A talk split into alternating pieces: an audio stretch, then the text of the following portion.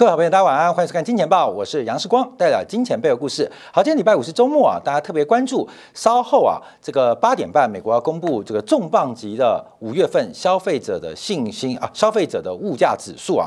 那我们会在今天同步，从现在七点五十五分开始，一路直播到傍晚的九点啊。那这中间跨越了几个重要的讯息，同时间我们来做个观察跟解读啊。好，但我今天这个下的标题啊，其实也不是吓大家，这个把最近啊投行的看法来做一个掌握。第一个是九七的亚洲金融危机会不会在日元不断的重贬引爆之下可能再度发生？第二个是我们这两天开始特别关注欧债的利差正在急剧的发散，那欧债危机会不会在流动性紧缩的情况之下同步发生？第三个是美国的消费泡沫会不会引发类似次贷等级的？特别最近观察的是美国信用债利差出现了危险的讯号，所以叫三缺一啊。我们可能恭逢其时啊，这个是百年难得见到的超级的变局，就是亚洲即将面临一场货币竞贬的危机，欧洲即将面临一个债务的清算，而美国的资产。跟需求泡沫的破灭会引发什么样的金融海啸？那我们今天的主轴啊，就是我们前几天提到，我将会跟大家分享，在上个月啊，在这个月啊，美联储在华盛顿这个货币事务司高级顾问啊，这位专家爱德华纳尔逊，呃，他也叫尼尔森啊，啊，这个他所做的一个四十二页的文章的巨作，那这个四十二页的文章到底给白宫？给这个美联储、给华尔街传递了什么样的讯息啊？这个报告非常非常重要。为什么？因为这个作者了不起啊！这个爱德华尼尔森啊，他的背景啊，这个念不完，你知道吗？他念不完啊，因为他呃，基本上他这个专业经验啊，呃，我跟我们念一下，等我们讲报告。他一九九八年进入官方啊，在英格兰央行啊，英国央行啊，担任经济学家，还有货币评估和战略师。到了两千年。升任为英国央行的货币政策委员会的研究顾问，到了两千零三年被美国挖回来，在圣路易斯分行担任一个研究官。那随后担任了是老小布希的这个任内啊，这个副总统助理啊。各位注意哦，小布希的副总统是负责国防机制的。那随后进入了货币研究科，在二零一一年、二零一二年，注意哦。当时是欧债风暴，也是美国政府关门危机的时刻，把它拔擢为联邦储备系统的货币研究科的科长。那后面啊，这个又不断的爬升到现在成为美联储的货币事务司的高级顾问。你就知道美联储什么货币啊，货币研究呃，货币这个呃，货币事务司，那是货币研究科的啊主要的啊负责人，现在也是担任司长。后来担任司长，现在是整个货币事务所高级顾问，所以他基本上是长期在英国、美国央行从事的一个非常专业的研究工作。那他主要的专题，他是美国目前美联储最重要的权威。什么权威？第一个，货币政策及其策略的研究；第二个是大通货膨胀。美国第一名的专家，所以我们今天啊就要把这个四十二页的报告最新报告上层白宫报告跟大家分享。那拜登已经看不懂啊，耶伦看得懂看不懂，我也怀疑哦。那我看得懂看不懂，我看的也很非常辛苦啊。但我们很努力的，今天我们的团队啊，把它用最简化的方式跟大家了解到。你要知道，现在全球顶层的游戏设计。正在出现非常剧烈的改变跟改观。好，我们先回来再看我们的题目啊。我们今天题目就提到三缺一嘛。那倒叙法啊，第一个是九七金融风暴，呃，日元的重贬，最近重贬啊，在昨天又来到一百三四点五四比一啊。所以我们开个玩笑嘛，这个刀掉下来的刀子啊，不要接啊，呃，天天最低价，天天破盘价，没有最低，只有更低啊。这是日元目前的发展。让我们回想到一九九七年的亚洲金融风暴，大家特别留意啊，亚洲金融风暴基本上的本质是一场货币贬值大战，后来引爆成后货币贬值失控的危机。那往前推是一九九五年的人民币汇改，但当时啊，中国的经济体量，说实在话。当然很大，可在贸易体量还不是那么强。主要是在一九九六年到一九九七年，日元发动了第一波的贬值来刺激经济。随后，台湾地区的新台币也在一九九七年的二月开始启动贬值。所以，按照日本在冷战时期的一个雁行规划，第一个是日元贬值。第二个是亚洲四小龙的龙头台湾地区开始贬值，好，这贬值啊，到了三月，到了四月开始逐步失控，台币的贬值引发了东南亚国家第一个货币泰铢的贬值，而泰铢的贬值只是相对于为了争取出口竞争力。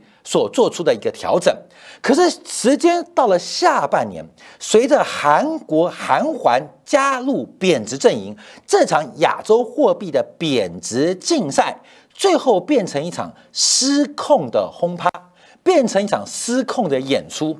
所以整个来看，一九九七年的亚洲金融风暴，它就是一场货币竞贬的竞赛。最后演变成为货币失控的金融危机。好，我们看到这个，按照这个金砖四国的发明人啊，高盛的前董事长欧尼尔啊警告，假如日元持续重贬，甚至贬破美元对一百五十日元的关口，他认为中国将会把这个视为日本不公平的汇率操作产生的价格优势，完美重现。亚洲金融风暴的发展，假设日本央行到目前为止仍然坚持这个 YCC 啊，就是 y e l Curve Control 这个直率曲线的控制，那将会给强势美元配合强势美元，将会给亚洲的货币带来极为严重的问题。我们甚至可以从欧尼的判断当中，现在这个剧本按照一九九七年完美的呈现，台币不要以为现在三十不会破，台币三十一破上面。是没有任何美元的压力，是没有任何台币的支撑，而这场货币的调整，最后会变成货币对于贸易的调控，最后形成一个货币竞贬，最后变成货币危机。所以欧尼尔已经警告啊，只要日元这样贬下去，不要讲说中国受不了，其实韩国也受不了，包括台湾地区也受不了。你像这个日日元啊，从这个二，我们讲最近啊，从二零二一年。一百零二贬到今天一百三十四，这个波段贬幅啊，严格来讲就是一年半的时间，贬掉了三十 percent，这什么概念你知道吗？这什么概念？后面我们看到去年全球汽车销售量，唯一超过千万台、接近千万台的只有丰田，Volkswagen，包括了 GM 都被甩得远远的。那不是 Toyota 车多好啊，那当然是我们对日本车可能有崇尚。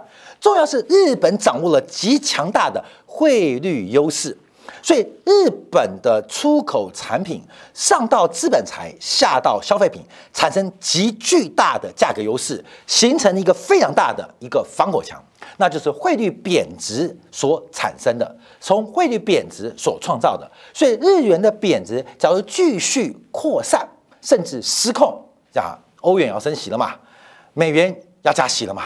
日元继续它的 YCC 啊 YCC 啊 YGG YCC Yield Curve 扛住那将会使得日元的压力越来越沉重，而这个沉重的打击，你不可能独善其身嘛啊，我们生意都给日本人做算了，我们都给日本人做算了，不可能嘛，那你不可能把就业机会、就业岗位让给日本嘛，所以这场货币竞赛会不会演成货币失控？在最新消息啊，在昨天呢，这个欧尼尔就是前高盛副董事啊前前高盛董事长，他特别警告。这个可能性越来越大。好，观众我们特别留意啊，这是目前要做的观察啊。这个亚洲的危机正在逐步的累积。哎，观众我们去回想看，现在的金融危机条件有没有？有没有？一九九六九一九九五九六，我就以台湾为例，观众台湾为例，当时台湾在小小日本李登辉的执政之下，当时台李登辉干嘛？七年七万户国宅。还记得吗？李登辉因为房地产价格供应不足，政策是七年七万户国宅，像不像现在的社会住宅？我以台湾地区为例哦，你看韩国在九五九六年的房地产的泡沫，给韩国年轻人带来极大的压力，也让韩国政局变天，像不像现在的环境？整个亚洲，不管是朝鲜半岛还是两岸冲突，像不像九五、九六、九七年？所以现在不管是政治，不管是金融资产的价格泡沫，还是经济的环境，其实基本上可以讲完全一样，可能是单位不同，本质相同。那谁诱发的？九六年底、九七年初的日元诱发的，才不到半年时间，货币禁免开始，不到一年时间，韩国竟然出现国家破产。哎，郭淼？不可能想象嘛，你不可能想象嘛，你懂吗？不可能，它就发生了，它就发生了。所以像欧尼尔警告，我们特别观察。好，郭淼啊？亚洲金融风暴，呃，会不会再来一次？我们不确定。我们看一下欧债危机。欧债危机，在昨天欧洲央行啊，行长拉加德表示啊，中期通胀假如持续恶化，除了七月份加息一码之外，不排除九月份加息两码。这个使得昨天欧债市场遭到极大的抛售压力。那这个欧债的绝对利率，我们观察，我们观察欧债内部的利差发展，利差发展包括了意大利，南欧最大的国家意大利，跟北欧最有代表的德国，他们中间的利差关系正在开始扩散啊，正在开始扩散。好过没有？假如我家里养了一只哆啦 A 梦，养了一个小叮当。它能让我回到过去，那我们人生不一样，好过没有？小叮当来了，小叮当来了。假如我们回到这个时候，你会做什么？你会做什么？各位，假如回到这时候，你会什么？你一定是放空爱尔兰，放空冰岛嘛，放空一切的欧洲国家嘛。看没有，这个危机再度发生哦，看没有，现在再度来一次哦，尤其包括西班牙跟德国的殖利率差也同步发酵。哎，时光，你注意哦。那是欧债危机，二零一一年，这是现在，哎，那这次也有啊。好，二零一八年的急速攀升，直接导致了美国从缩表升息到紧急降息，紧急结束缩表，还记得吗？四十六个月的紧缩跟退场失败，就从这边开始，民兵啊，民股收兵啊，就这样开始。所以这一次很简单，假如美联储。在下礼拜宣布升息到此为止，Q E 随时开始。好，那我们可能侥幸就会像二零一八年这一段。假如美联储继续嘴硬，欧洲央行坚持加息，看到没有？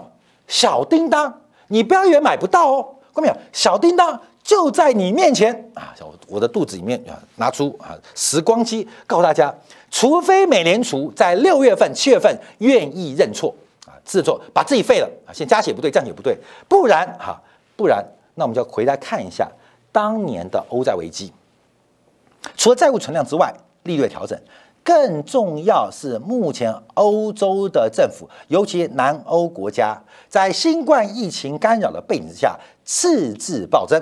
我们以为新冠疫情结束之后，欧洲的各个地区经济体有机会争取调整，没有想到又来一个俄乌战争。那些穷国、穷的穷不拉几的国家，还想大力的金援乌克兰，不是妙了吗？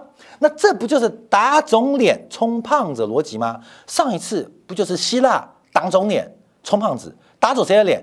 打肿所有投资人的脸。所以这次的发展当中，欧债的波动，欧债的发展。正在酝酿当中，看到没有？故事一模一样。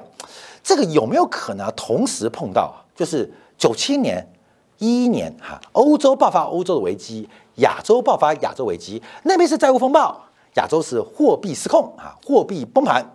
那美国呢？美国呢？好，各位，那我们再回来看一下，就我们今天特别的主题，跟大家分享这篇报告。基本上，我要跟大家来做分享的，是在今年的六月份所做出的最新报告，就是啊，五月二十号，五月二十号，那是哪边发出来的？是从华盛顿 D.C. 啊特区发出来的。那这个作者，我跟大家简单分析一下他的翻译啊，就是爱德华 Edward 啊尼尔森啊，爱德华尼尔森。所以刚才提到，他过去啊在英国央行进行货币的这个评估的服务。五年的时间，所以累积非常多经验。那也在澳洲担任悉尼大学的经济学的博士，所以这个西五眼联盟他很熟啦。那另外，他特别是长长期这二十年来都在美联储的这个货币部门啊，货币事务司来驻担任最主要的工作。那他本身的主要研究就是货币政策的策略与学说，还有大通胀的起因跟未来。好，所以它基本上是美联储内部的权威，那外部通胀的研究很多啊，像布林吉也是通胀的这个高手，也是专家嘛，他专门研究这个一九二九年大萧条的问题嘛。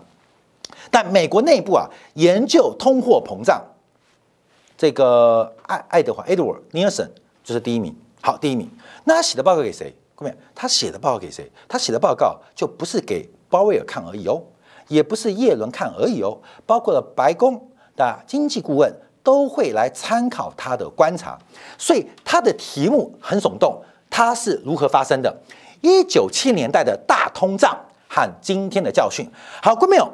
我还是强调，对跟不对不是我们讨论重点，而是他丢出来这个国师货币的国师，他丢出来的报告将会影响即将发生的政策变化啊！各位没有？他可能对，可能不对，不重要，重要是当代的国师嘛。那他国师啊，天师啊，啊，化妆师。掐指一算啊，各啊，各位啊，出事了，好出事了。那所以大家看到报告，所以我们今天第一时间啊，呃，马上跟大家分享，这是五月二十四号所发表一个重要文章。这个文章啊，后面四十二页，四十二页不多，对不对？因为扣掉后面大概六页啊，是一些呃论文的索引啊，资料的来源。那扣掉前面的封面，再扣掉一点，好，只二十几页。哥们你进去看啊，你去看，基本上你没有经济学啊，这个经济学系哦。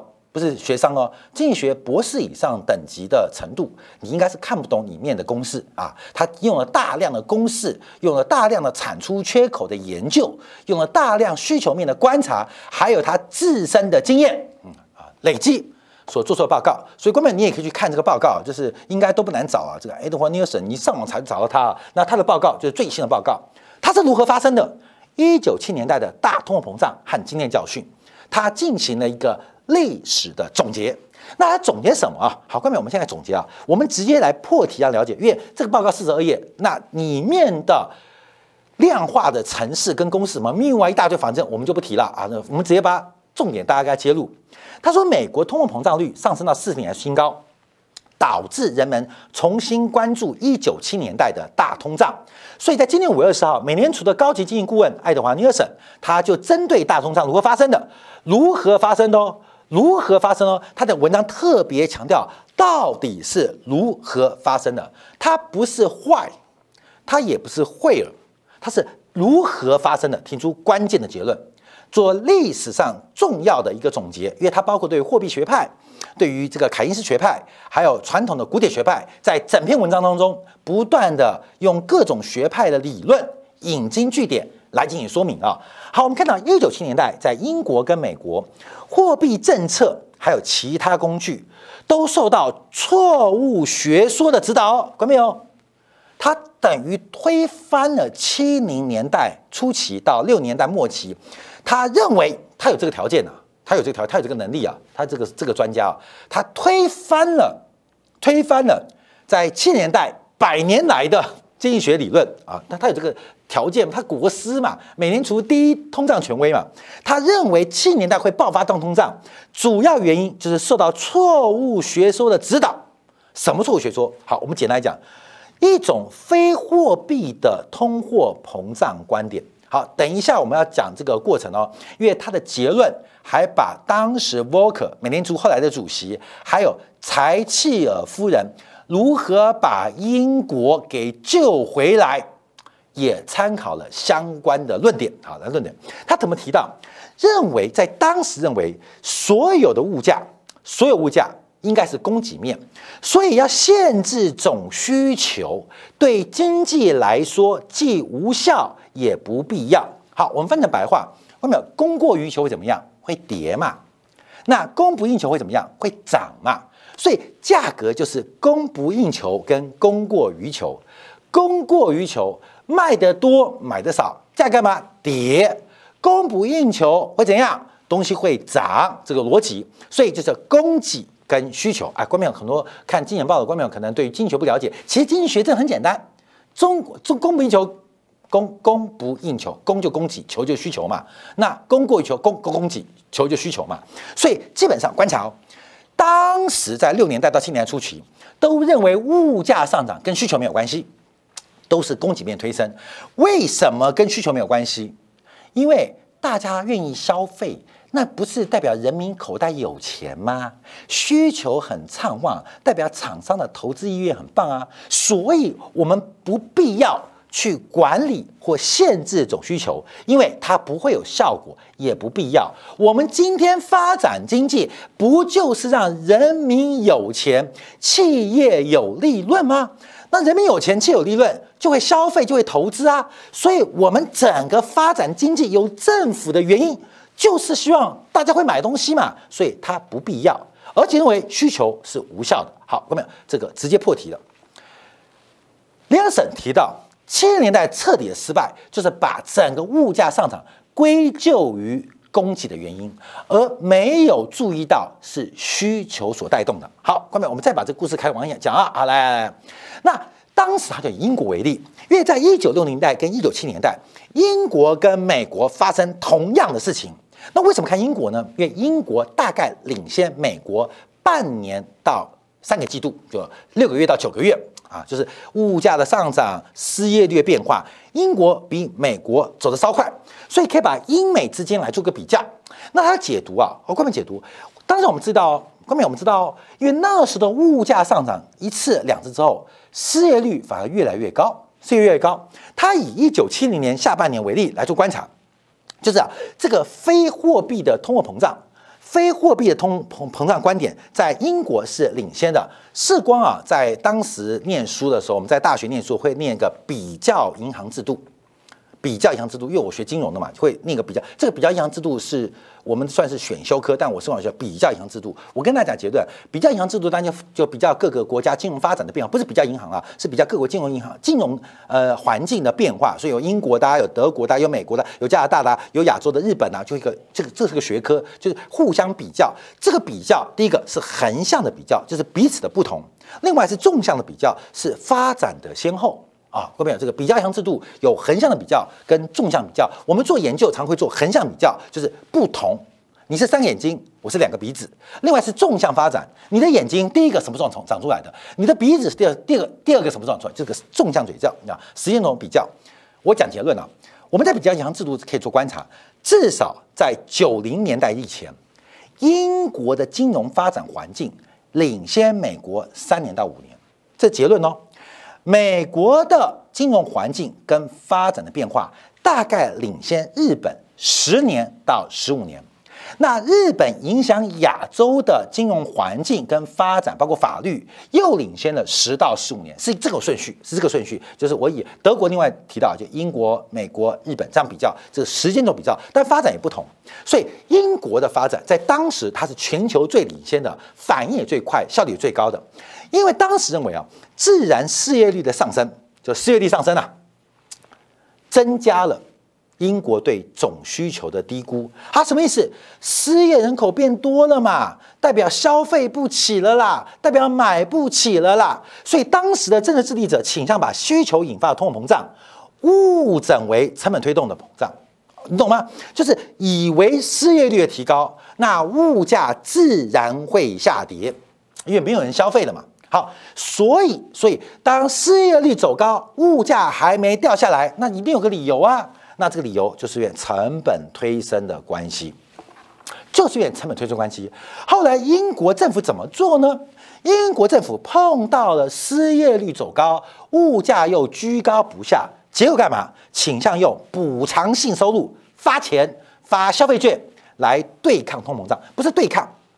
就是帮助老百姓嘛，因为物价越来越高嘛，你买不起对不对？政府发钱，你没有薪水对不对？政府发钱，用移转性的分配政府社会福利来对抗通膨胀，甚至针对工资跟价格的限制措施来扩大总需求啊，总需求。结果呢？结果导致英国的物价越难越难以控制。啊，是越来越控制。好，所以我们在往下观察啊，时间关系，我们这个很多图还不能讲啊。好，那我们看到到了一九七零年代、七八年代，好，关没有？美国也开始改变喽。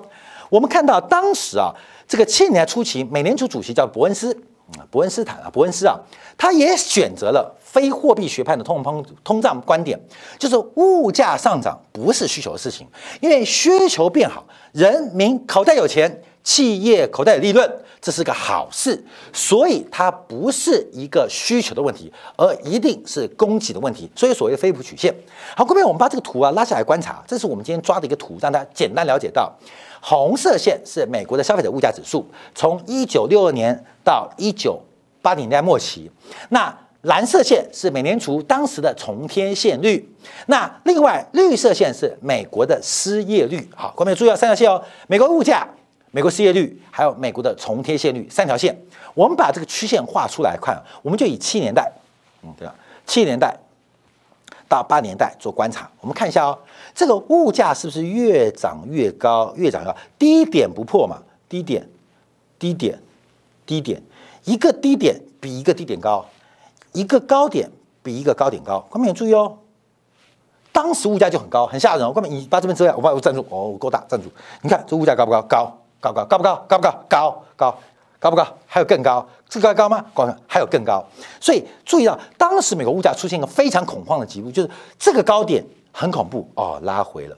可这个低点没破，创造一个更高的高点啊，拉回低点。以为高没有有更高，所以物价是不断不断在极其垫高情之下越涨越高。好，这是美联储的呃当时美国消费者物价指数。我们看绿色线哦。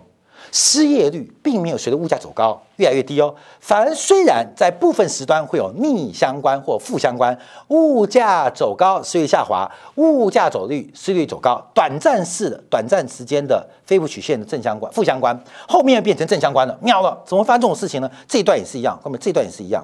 那美联储的利率是蓝色线的，虽然每次都有跟上节奏，可是从长期做观察，我把这图再弄干净啊，各位长要干净呃，saving。摄影会发生什么事情？不会怎样，会怎样？让摄影一下就好。那我们图片很多，好，这个取消。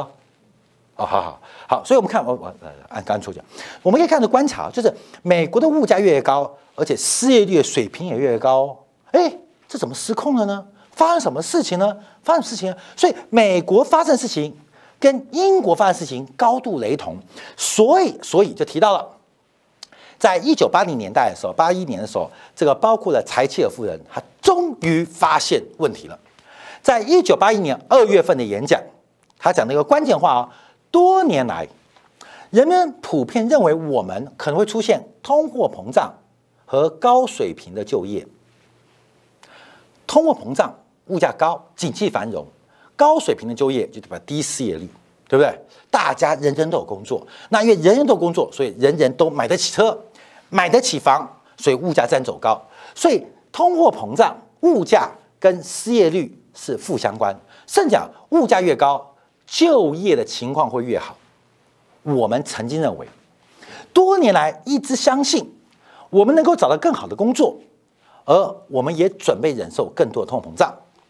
然而，柴契尔夫人。担任英国首相之后，他告诉我们，过去二十五年的经验没有关系，没有关系。不仅通货膨胀不会创造更高就业，而且通货膨胀上升反而会创造更多的失业。它不是相反方向，而是无情的一致上升。好，看到没有？这是一九八一年二月份的演讲。同时，在美国，美联储主席沃克。同时哦，看到没有？所以我说啊，这世界上有没有阴谋？没有阴谋。我们知识不够，我们的讯息不足，我们看什么事都是阴谋。